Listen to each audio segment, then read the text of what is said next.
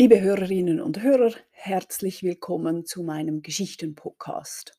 Ich bin Nico Billeter, freischaffende Historikerin und auch heute gönnen wir uns einen sanften Einstieg in das Kapitel der Hexenverfolgung in der Schweiz.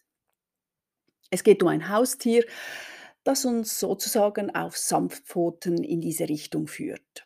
Ich möchte Ihnen die Geschichte der Katzen als Haustiere erzählen. Auf dem Gebiet der heutigen Schweiz haben wir erste Nachweise von Katzen durch die Archäologie. Ausgrabungen von Katzenskeletten zeigen, dass es im römischen Augusta Raurica schon Hauskatzen gab. Sie wurden sicherlich gerne gesehen, denn sie waren ja Jäger, die das Korn schützten. Indem sie Mäuse und Ratten jagten, wurden sie zu Haustieren, beziehungsweise man duldete sie in der Nähe von Häusern, da sie die ebenso wichtigen Nahrungsmittel beschützten. Katzen waren und sind aber anders als Hunde nicht besonders gehorsam. Diese Unabhängigkeit brachte ihnen mit der Zeit einen schlechten Ruf ein, der sich von Jahrhundert zu Jahrhundert weiter verschlechterte. Zunächst allerdings fällt auf, dass Darstellungen und Erwähnungen von Katzen im frühen Mittelalter, also etwa bis zum Jahr 1000, eher selten sind. Die erste Erwähnung einer Hauskatze in Europa findet sich in einem Buch, das Etymologie heißt und von dem Autoren Isidor von Sevilla stammt. Dieser spanische Bischof fasste in seinen Büchern das gesamte Wissen der Antike zusammen so wie es im 7. Jahrhundert noch vorhanden vorhanden war. Darin schrieb er eben auch kurz über die Katze. Er erwähnt ihre Bedeutung als Mäusefängerin und stellt fest, dass Katzen sehr gut sehen können. Viel mehr mag er nicht berichten. Und Katzen kommen dann weiterhin nur am Rande vor. Es wird auch klar, dass Katzen als Haustiere damals noch nicht überall verbreitet waren, beziehungsweise dass sie sich eben nicht als Haustiere halten ließen. Das lässt sich aus einer Geschichte eines Kaufmanns von Venedig schließen, der zu großem Reichtum gelangt sei, einfach weil er seine beiden Katzen verkaufte. Zudem war es in den verschiedensten Teilen Europas verboten, eine Katze zu töten. Im Kanton Zürich gab es auch ein Gesetz, das eine Buße für das Verletzen oder Töten von Katzen festsetzte. Der Volksglaube untersagte es außerdem Bauern, Katzen zu töten, da sonst Unglück übers Haus und über das Vieh käme. In der Zeit sind dann auch schon erste Namen von Katzen bekannt. Sie wurden offenbar häufig nach dem offensichtlich benannt. Wir lesen da von einer kleinen Miau, einer kleinen Pfote oder von Nesselgrau. Auch im klösterlichen Bereich waren sie sicherlich unterwegs und gerne gesehen. Das kann man zum Beispiel daran sehen, dass in mittelalterlichen Handschriften Katzen als Randzeichnungen vorkommen oder gar als Teil der prächtigen Malereien. Katzen wurden zu der Zeit also noch recht hochgeschätzt. Man gab ihnen Namen, man verkaufte sie höchstens für teures Geld und man konnte bestraft werden, wenn man sie tötete. Gleichzeitig hatten Katzen aber nicht nur Bedeutung als Begleiter oder Mäusejäger, sondern auch wegen ihres Felles. Die Felle wurden gerne für Kappen oder Krägen verwendet. Vielfach wurde auch gerühmt, dass nur Katzenleder gut genug sei, um Handschuhe zu machen. Wie wir in unseren Episoden im Dezember gesehen haben, wurde aber Katzenfleisch in der Regel nicht gegessen. Dies wird nur in äußersten Hungersnöten erwähnt. In solchen Notzeiten wurden auch die noch mehr geliebten Hunde nicht verschont. Im späteren Mittelalter beginnen die Beschreibungen von Katzen ausgesprochen negativ zu werden. Sogar das Mäusejagen wird nun schlecht dargestellt. Nicht wegen der durchaus gewünschten Eindämmung von Plagegeistern, sondern wegen der Art des Jagens durch Katzen. Sie liegen ja auf der Lauer und stürmen dann plötzlich vor, um die Beute zu greifen. Deswegen wurden Katzen nun als listiges und hinterhältiges Tier geschildert. Der nun sich verschlechternde Ruf der Katze kann daher kommen, dass man die Texte der Bibel sehr genau nahm. Katzen werden in der Bibel nur einmal erwähnt. In einem Brief im Alten Testament schreibt der Prophet Jeremia an die Jüdinnen und Juden in Babylonien. Darin warnt er seine Glaubensgenossen davor, dass die babylonischen Götter nur Götzen seien. Er erwähnt dabei auch Katzen, die sich auf diesen Götzenstatuen niederließen. In demselben Buch werden diese Götzen dann mit Dämonen gleichgesetzt und diese Symbolik ist es, die sich im christlichen Spätmittelalter durchsetzt. Katzen waren nun also mit Dämonen im Verbund, beziehungsweise Dämonen verwandelten sich in Katzen und wie die Bibel sagte, war der Herr der Dämonen Satan, also der Teufel. Wir werden sehen, wohin das noch führt. In der christlichen Welt war der Glaube an Dämonen unbestritten. Man wusste, welcher Natur sie waren, allen war klar, dass sie ätherische Körper hatten und sich deswegen in alle Gestalten verwandeln konnten, die sie wollten. Dabei kam den Katzen ihre Unabhängigkeit in den Weg. Sie mochten durchaus bei Menschen sein, ließen sich auch streicheln und saßen auf dem Schoß. Aber sie konnten auch plötzlich die Krallen ausfahren und fauchen. Dieses Unbeständige, so ganz anders als beim gehorsamen Hund, rückte sie in ein schlechtes Licht. Bald sah man sie als falsch an. Sie jagten ja eben mit List, nicht einfach mit grobem Angriff. Das Auflauern wurde nun als Mordlust ausgelegt, ebenso das vermeintliche Spielen mit eroberter Beute. Dass sie sich fleischig, fleißig wuschen, wurde ihnen als Eitelkeit ausgelegt. Dass sie nicht warteten, bis man ihnen Essen anbot, sondern es sich einfach nahmen, markierte man als Diebstahl. Und dann lagen sie ja tagsüber auch nur herum. Die Todsünde der Faulheit begingen sie also auch. Aber am schlimmsten verstießen ihre nächtlichen Exkapaden gegen christliche Moralvorstellung. Die Katzen seien liebeshungrig und zudem warfen sie zu viele Junge allzu leicht. Das war, war Wollust und Unkeuschheit. Zutiefst sündig also. Und wenn wir nun schon die Hexenverfolgungen vor unseren Augen haben, dann können wir nicht umhin, das Verhältnis der Katze zu Frauen zu betrachten. Verheerend für beide war es, dass sich das mittelhochdeutsche Wort für Frau, Frove, aus Freya ableiten soll. Freya war die germanische Göttin von Wohlstand, Liebe und Fruchtbarkeit.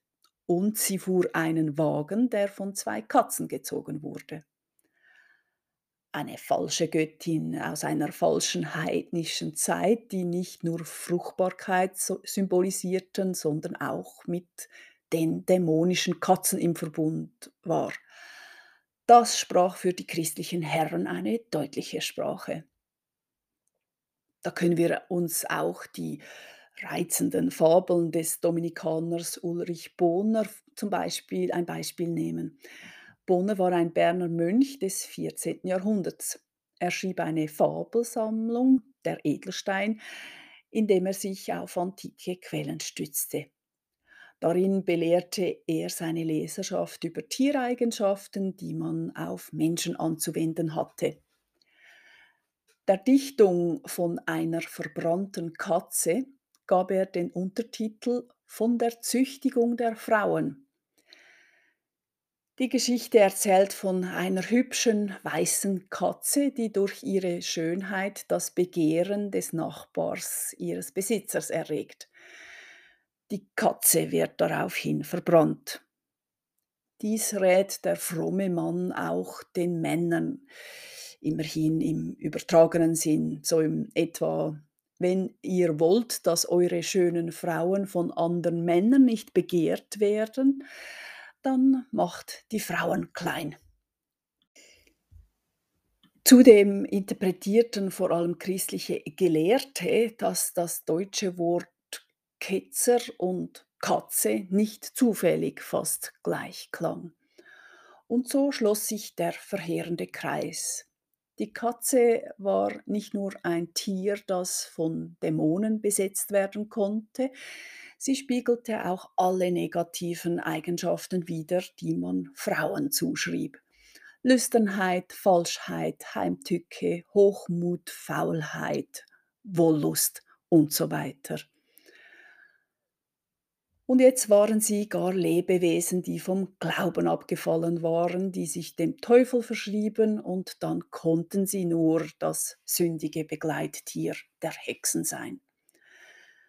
Nach und nach war es überall im christlichen Abendland verbreitet und war allen klar, dass die Frauen eben glaubensschwach seien und sich deswegen dem Teufel sehr rasch ergeben. Ihre natürliche Lüsternheit, Putzsucht, Falschheit und Rachsucht gaben dem Teufel einen guten Vorteil in die Hand, die Frauen zu Hexen zu bekehren. Das Buch Hexenhammer, von dem wir noch viel hören werden, zeigt ab 1486, wie Dämonen und Teufelsglauben im Spätmittelalter ausgeprägt waren bzw. wurden.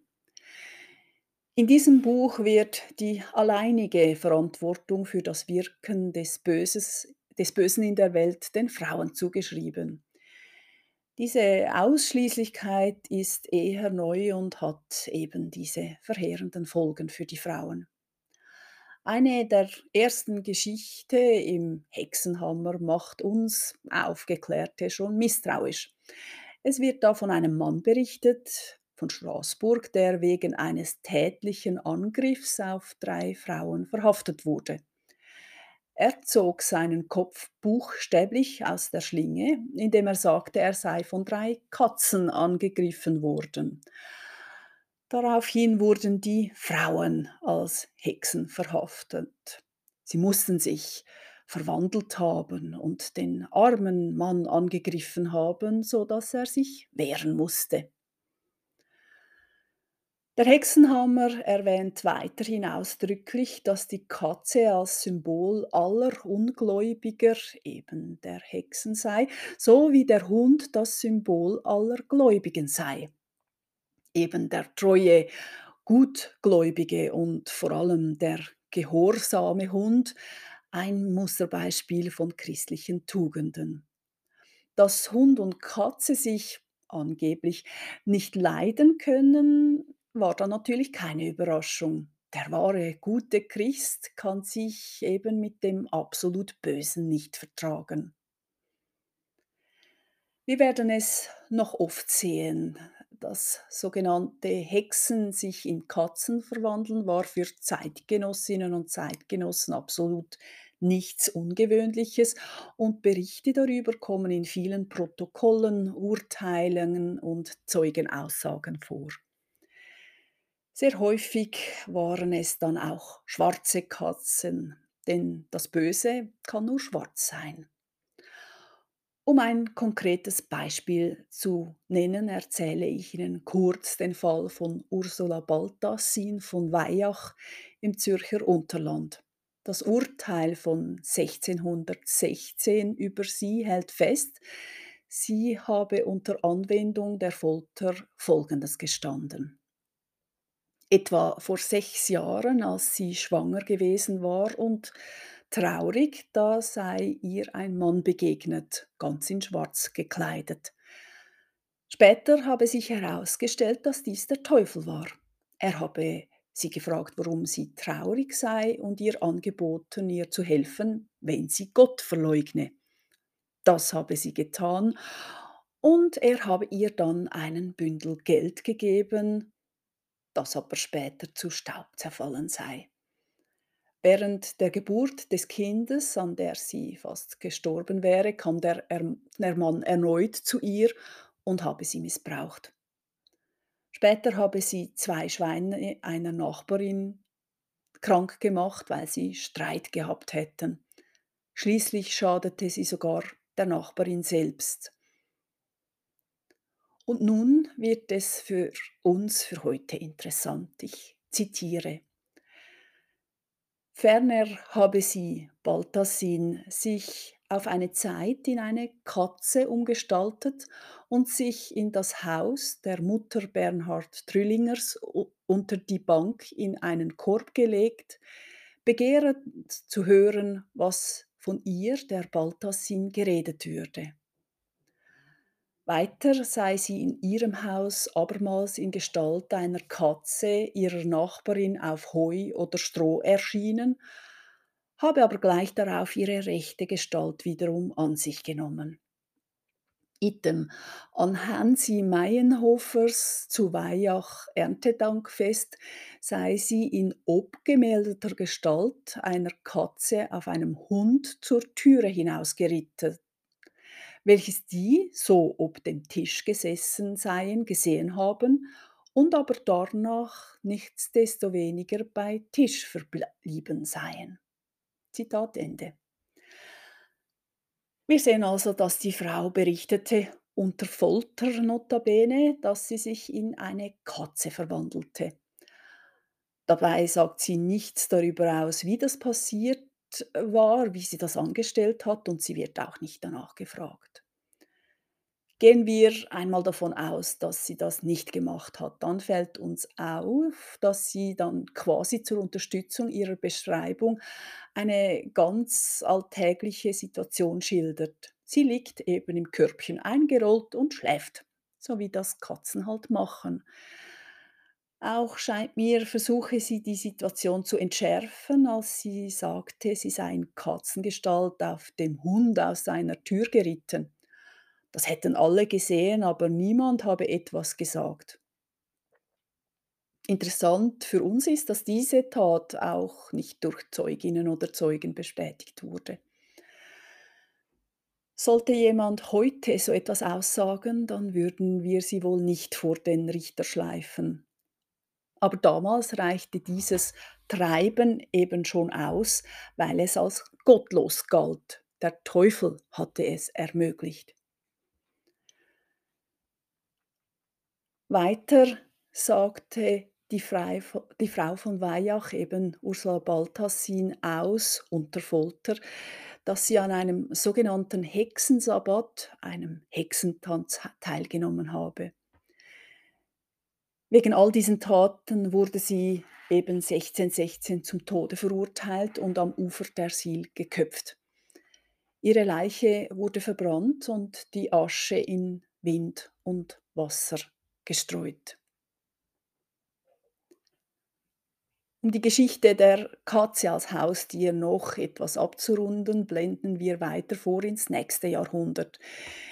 Denn die Wertschätzung der Katze stieg dann doch wieder an. Vielleicht ist es der Aufklärung zu verdanken, der Demokratisierung, dass die Katze wieder ein positives Image bekam. Als die Menschen selber unabhängiger wurden und selber denken durften, da wurden die Katzen, die ja genau diese Unabhängigkeit dokumentieren, beliebter. Das zeigte sich zum Beispiel auch in den positiven Bildern, die nun von Katzen zirkulierten. So schuf im 18. Jahrhundert der Berner Maler Gottfried Mind Katzenbilder, die ihm den Namen Katzen-Raphael eintrugen und außerordentlich beliebt waren. Diese Bilder zeigen ein realistisches, ein liebevolles Bild von Hauskatzen, von Katzenmüttern, die herzlich ihre Katzenjungen pflegen, von spielenden Katzen und auch von Kindern, die Katzen liebkosen und mit ihnen spielen. Sie zeigen die zunehmende Zuneigung der Menschen zu Katzen, die nun nicht mehr dämonisiert wurden. 1890 fand dann eine erste gesamtschweizerische Katzenausstellung statt. Dass nun Katzenrassen gezüchtet wurden, zeugte von dem Willen der Menschen, jetzt die Katze nach ihrem Bild zu formen. und damit noch näher an sich zu binden. Wir werden sehen, ob das gelingt. Ich bedanke mich wie immer für Ihr Zuhören und begrüße Sie gerne in zwei Wochen wieder, wenn wir unwiderruflich in die Hexenverfolgungen einsteigen. Es werden düstere Geschichten werden. Besten Dank und auf Wiederhören.